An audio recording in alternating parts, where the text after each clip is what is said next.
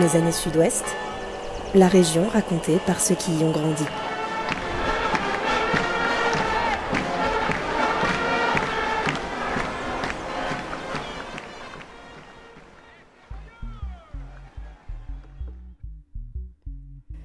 Comment s'imposer dans un milieu d'hommes quand on est une femme?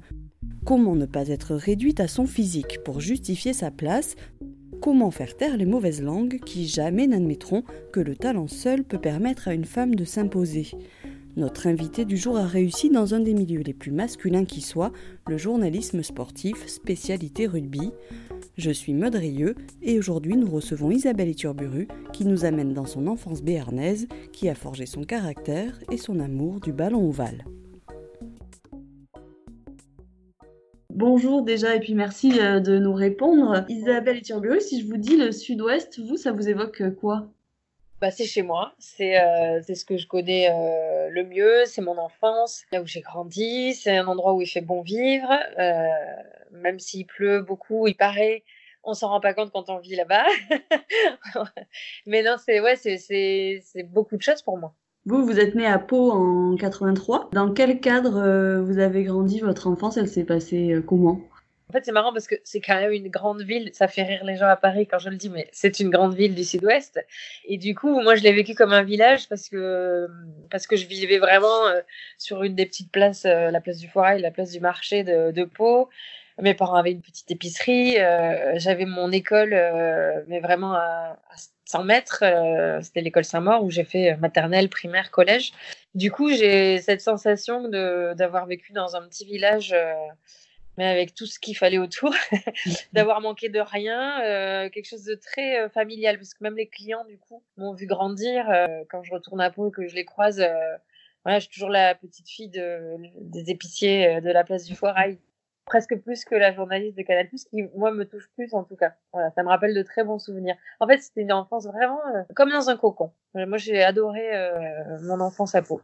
Une enfance quoi privilégiée, enfin peut-être pas privilégiée, mais c'est pas financièrement parce que c'était pas les, les, pauvres. Mes parents ils sont tués au travail, à travailler tous les jours de la semaine et, je pense pas pour grand chose. Mais déjà ils étaient hyper heureux de faire ça. Donc donc ils, voilà, il y avait une bonne ambiance à la maison. Il y avait euh, en fait, moi, j'ai manqué de rien. Voilà, j'avais pas non plus grand chose, mais j'ai manqué de rien. Ils ont su faire ça, mes parents, c'est super. Aujourd'hui, quand j'explique que je ne sais pas skier parce que j'ai jamais pu aller euh, faire du ski euh, alors que j'habitais à côté, euh, les gens comprennent pas. Par exemple, ça, c'est un exemple des choses que j'ai pas pu faire parce que parce que mes parents ne pouvaient pas se le permettre. Mais ça ne m'a absolument pas manqué. J'ai, voilà, c'était quand je dis un cocon, c'est que je, je trouve que tout était très agréable dans mon enfance. Et vous n'aviez pas vraiment envie de partir apparemment puisque vous avez euh, suivi votre scolarité euh, sans, à Pau. Même en BTS, vous êtes resté à Pau. Ouais. En fait, j'avais envie de partir, mais à l'étranger, pas ailleurs en France en fait. C'était euh, plus, j'avais envie de voyager. C'est pour ça que j'ai choisi une formation où il y avait des stages, une formation très professionnelle. J'aurais pu faire des études, je pense, plus poussées, mais j'avais pas envie. J'avais envie de voyager, j'avais envie de. Ça, c'est aussi mon enfance c'est mes parents qui m'ont inculqué ça. J'avais envie de travailler très vite, euh, de gagner mon argent très vite, euh, de plus dépendre d'eux.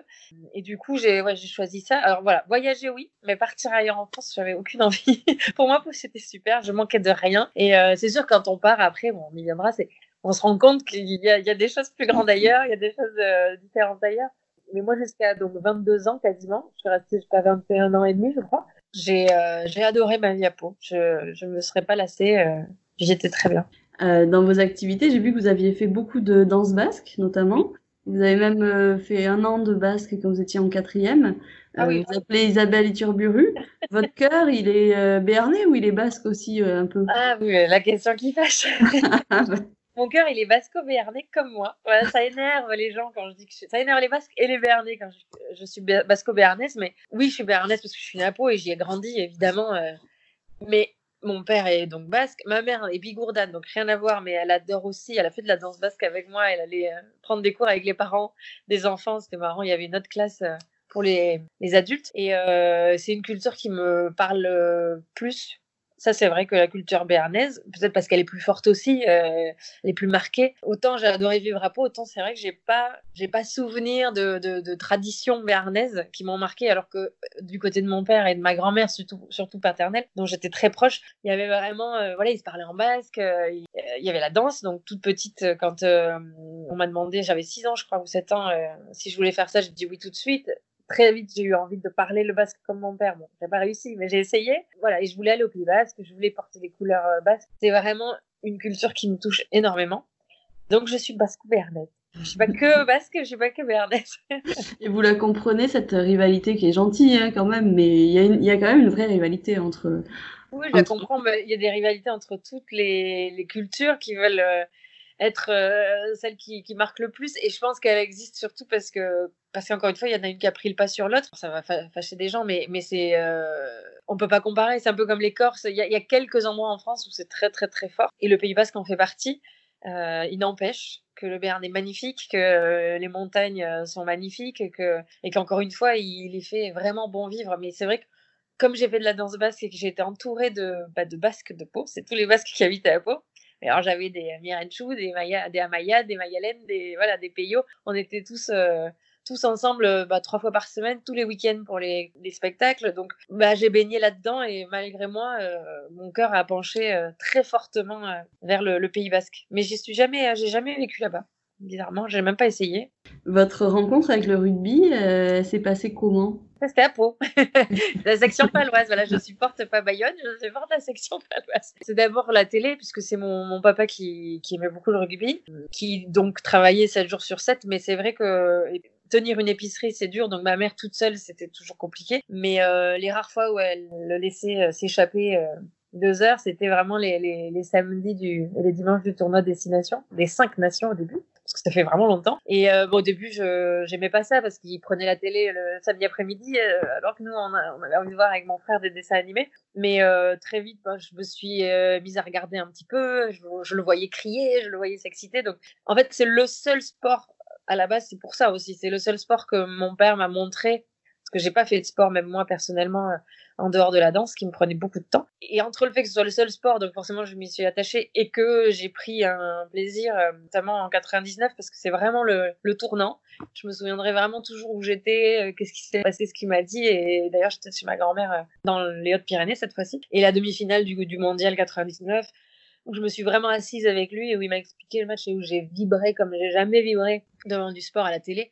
Et là, à partir de là, j'avais 15-16 ans, j'ai dit, je veux aller voir le rugby à la section, je, voilà, je veux aller voir ce sport, j'adore ça. Et euh, voilà, c'est venu de là. Après, de dire que j'allais en faire mon métier, pas du tout.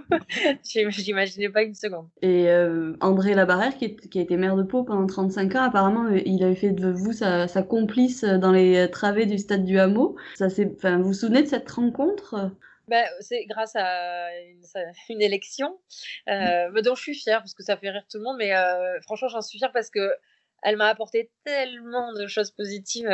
C'était, je sais pas combien d'années ça a duré. C'était pas la première fois, mais bah, c'était lui, André Labarrère, qui avait qui avait instauré ça. Miss et Mister Po, évidemment, on voit la touche d'André Labarrère qui voulait pas juste une jolie fille, il voulait aussi un, un joli garçon, voilà, pour l'accompagner quelque chose d'un peu glamour. Il aimait beaucoup ça. Et la ville de Pau aimait beaucoup les, les spectacles, le, glamour. Et il se passait plein de choses à l'époque. Et, euh, et, et c'est ma maman qui m'a poussée à m'inscrire parce que j'étais pas forcément justement euh, très très sûre euh, de moi et très très bien. Bah, j'étais pas mal dans ma peau, mais j'étais pas du tout. J'étais plutôt un garçon manqué. Pour moi, le défilé c'était même pas imagi imaginable. Et je l'ai fait parce qu'il y avait des garçons, justement, sinon je l'aurais jamais fait. Donc j'ai gagné cette élection et à partir de là, c'était la, plus belle rencontre parce que peut-être parce que j'étais un garçon manqué, il a vraiment eu un, coup de cœur pour moi. Euh, c'était toujours très simple. C'était toute l'année évidemment. Et puis dès que j'ai pu être Mispo, qu'il y a eu une autre Mispo, ben, il continuait à appeler l'épicerie de mes parents pour dire euh, est-ce qu'elle peut venir m'accompagner au match? Parce qu'en fait il disait toujours je m'amuse plus avec toi que voilà. Et, et on, on s'entendait super bien. Il m'a présenté des gens euh, passionnants et, et ça m'a ouvert, euh, pas vraiment des portes, mais moi ça m'a ouvert au, à ce monde-là. J'étais vraiment la fille des épiciers jusque-là et de d'être dans une autre société, de parler avec des gens qui vivaient autre chose. C'est peut-être là que j'ai eu envie de voyager aussi. Et, et le, le, sport, c'était un petit, un petit aspect parce qu'il m'a mené aussi au basket. On allait beaucoup voir le, les Lambernais. mais c'est vrai que ça m'a ouvert, ça m'a ouvert des portes parce que je sais que j'aurais jamais fait ce que j'ai fait ou osé faire ce que j'ai fait après sans l'avoir rencontré. Et c'est une relation, enfin une complicité que vous avez gardée euh, longtemps avec lui ou ça a vraiment été bah, Malheureusement jusqu'à son... son, départ parce que justement j'allais partir, euh, c'était en 2006 que je dise pas de bêtises, j'allais partir. J'avais en tout cas l'option de partir, finir, euh, enfin travailler ailleurs et et il allait se représenter et il m'a demandé si je voulais être sur cette euh, liste justement. Il voulait euh, changer un peu euh, de manière de faire. Il voulait plus de jeunes, plus de gens de tous horizons. justement, moi j'avais rien à voir encore une fois avec la, la politique ou même la ville. et, et j'avais accepté donc j'allais rester pour pour lui au moins une ou deux années de plus. Et puis et puis malheureusement il a il n'a pas eu la chance de se présenter à cette élection. Donc oui, jusqu'au bout, en fait, on a gardé un lien très fort pendant, oui, c'est 4-5 ans. C'est une époque où du coup vous avez euh, quitté Pau pour euh, monter à, à Paris. Euh, le jour où vous êtes parti, vous étiez dans, dans quel état d'esprit? Vous vous en souvenez de ce jour-là? Paris, j'y suis allée pour finir mes études, mhm. quelques mois. Et j'avais besoin de valider un diplôme. Et en fait, après, je suis revenue à Pau et je suis partie à Toulon quand je suis partie la première fois. Je suis partie pour suivre mon compagnon de l'époque, justement rugbyman. Et c'était un, franchement, c'était un crève-cœur et euh, je me suis posé beaucoup la question, surtout que je n'imaginais pas du tout aller sur la Côte d'Azur. Alors ça me tentait pas du tout. Euh, quand on aime le Pays Basque, euh, on est un peu, euh, je sais pas, on a, du mal avec avec déjà la mer, c'est pas l'océan, avec les gens, c'est pas la même culture, c'est pas le même caractère. Et j'avais beaucoup d'a priori.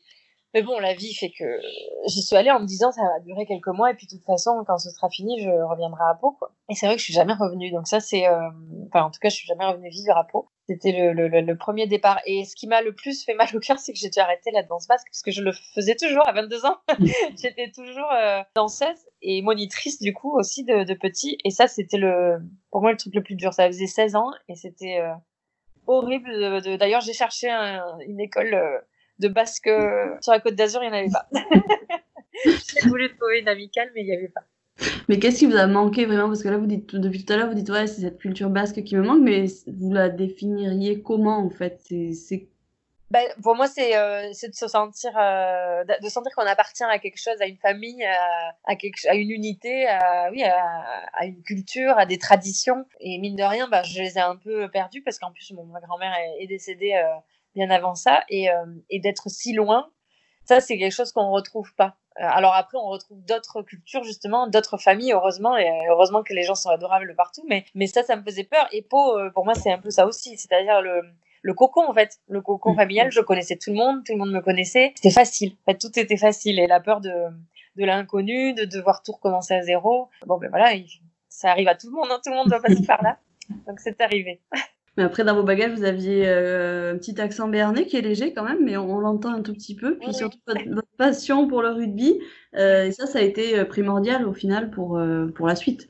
Ouais, bah, Toulon en fait a, a, grandi encore cette passion parce que évidemment euh, j'avais beau vivre avec un rugbyman, ce qui était fort c'était d'aller à Mayol. Ça c'était une aventure fabuleuse. Enfin, pour moi, c'est un des plus beaux stades euh, et une plus belle ambiance euh, dans, le rugby français. Donc, j'avais la chance tous les week-ends d'aller euh, d'aller là, d'être au contact encore d'autres d'autres grands joueurs, de, de, de, grands entraîneurs. Et après, à Paris, du coup, ben, c'est le hasard. Hein. C'est vraiment le hasard. Moi, je travaillais dans le commerce international. Et d'ailleurs, je travaillais quand l'option Canal Plus s'est ouverte à moi, mais j'étais j'étais dans la cotation maritime. Hein. donc voilà, je faisais des devis pour des transports de marchandises. Donc j'étais vraiment loin de la télé, loin du rugby. Du coup, euh, oui, quand on m'a proposé de parler de sport et d'être formé pour ça et, et qu'on m'a demandé juste est-ce que vraiment vous aimez le sport, est-ce que est-ce que vous êtes prête à un peu recommencer là aussi à zéro quelque chose et de prendre un risque? Parce que je gagnais plutôt bien ma vie en tout cas dans ce que je faisais, j'étais euh, c'était facile. J'avais des horaires de bureau, j'étais euh, je faisais ce que je voulais le week-end et, euh, j'ai dit oui parce que justement euh, quand je vous parle d'André Labarrière de ça, c'est vraiment lui qui m'a inculqué de me dire faut tenter ça marche pas, c'est pas grave. On revient à zéro. Euh, j'avais un petit bagage, euh, donc j'ai tenté. Et oui, le rugby, euh, très vite, euh, ils ont compris que les autres sports, bon, ben, j'en parlais bien, je faisais mon boulot, mais, mais que s'ils voulaient que je pétille un peu plus et que, et que je sois un peu plus passionnée, il fallait me laisser parler de rugby. Donc ça a pris un peu de temps parce que c'est un milieu d'hommes et, euh, et, que, et que je pense que mon patron à l'époque a pris le temps de que ce milieu soit un peu prêt, à peu près prêt pour m'accueillir. Et voilà, en 2011, oui, 2011 Coupe du Monde 2011, euh, c'est parti. Euh, j'ai vraiment pu me, me dédier à ce sport uniquement avec une vraie reconnaissance aujourd'hui. Il y a même les, les stades qui scandent votre nom euh, quand vous êtes euh, sur le bord du terrain. ça fait quoi? Ça fait chaud au cœur ou euh, vous l'entendez même? oui, Ça arrive moins. Alors ça arrive toujours parce qu'il y a toujours les, les, gens qui sont pas loin de moi qui, qui s'amusent, mais ça arrivait vraiment une fois. Et c'était deux ou trois ans après mes débuts. Je pense qu'aujourd'hui les gens se sont habitués et je suis c'est très bien comme ça, heureusement que c'est pas à chaque fois. Et, et, et c'est devenu presque habituel et normal de voir une fille aussi sur le, le bord d'un terrain de rugby et, et Paris Rugby. Mais au début, c'était nouveau, euh, même s'il y avait plein de filles qui le couvraient pour la presse écrite notamment. C'est vrai qu'il n'y avait pas cette euh, médiatisation et le public d'un coup euh, a accueilli une. Moi, je l'ai senti comme ça, une des leurs en fait, une des leurs, une des supportrices passionnées. Ils l'ont accueilli et ils ont été super bienveillants. Évidemment qu'il y a eu des petites réflexions au début, mais rien comparé à, l'accueil bienveillant, sympa. déjà à la télé, puisqu'il y avait déjà les réseaux sociaux, donc euh, ça aurait pu être très dur et ça l'a pas été. Et, euh, ce jour-là, ben, c'était pour moi, c'était gagné. Je me suis dit, ça y est. Parce que longtemps, je pense que même en dehors du sport, quand on est une femme dans un métier d'homme, on se dit euh, qu'il faut toujours prouver plus, prouver plus, prouver plus. Et on a peur de la moindre erreur parce qu'on sait qu'on repart à zéro. C'est vraiment un pas en avant, trois pas en arrière.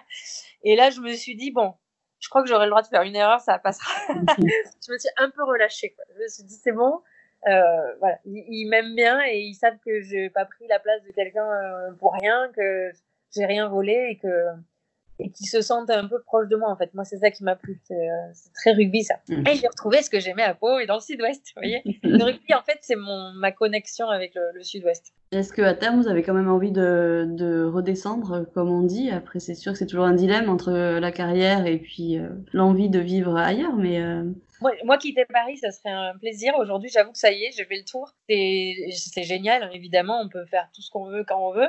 Mais euh, oui, le, calme me manque. Euh, je suis devenue maman, alors c'est encore plus. Moi, c'est vraiment un dilemme de carrière euh, avant tout. C'est que je pourrais pas faire ce que je fais, en tout cas pas comme je le fais, si je quittais Paris. Donc, je suis pas encore prête à, le faire. Maintenant, je sais que je vais pas faire ça pendant des années et des années, parce que déjà, je vieillis, que je sais que d'autres arrivent derrière et que c'est pas grave si ça s'arrête. Mais je sais que si j'arrête ce métier, je pense que j'en profiterai pour quitter Paris. Et tant qu'à faire, si je reste en France, oui, je préférerais revenir dans le sud-ouest. Je pense que j'aurais du mal euh, à, à, passer de Paris à une euh, petite ville. je pense à Pau et même le Pays Basque. Hein, j'aurais peut-être du mal, mais peut-être une étape entre deux, intermédiaire autour de Bordeaux. Vous voyez, être près de, des deux encore. voilà, parce qu'en plus, voilà, j'ai aussi un conjoint qui a aussi du travail à Paris, mais, mais euh, pourquoi pas Pourquoi pas En tout cas, si je reste en France et que je pars, ce serait pour euh, me rapprocher de la famille, me rapprocher des amis et, et de ce calme euh, que j'ai pas à Paris. Quoi. Ça, c'est vrai. Et justement, quand vous redescendez, est-ce qu'il y a un, un, endroit où vous allez forcément en dehors de chez vos parents, mais peut-être un, un, endroit coup de cœur où vous avez, euh, ou en tout cas un endroit ça qui. Va passer les Béarnais, mais c'est le Pays Basque. Hein. il se trouve que ma meilleure amie, et qui est la marraine aussi de ma fille, euh, vit, dans le, vit au Pays Basque. Donc, quand je vais pas chez mes parents, c'est forcément que je vais euh, pas loin d'Anglette et que et Biarritz. Et en plus, c'est quand même agréable. On va pas se plaindre d'aller là-bas quand on a un peu de temps. Donc, c'est plus l'amitié la, qui m'emmène là-bas. Et parce que j'adore cet endroit et que ça, ça permet vraiment de, de, se ressourcer et de déconnecter de, de la capitale.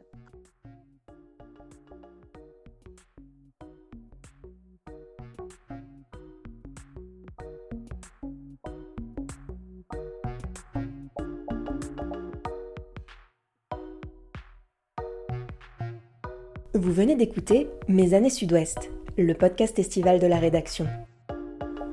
Retrouvez tous les épisodes et tous nos invités sur notre site internet sudouest.fr, mais aussi sur Apple Podcast, Google Podcast, Spotify, Deezer ou votre application de podcast favorite.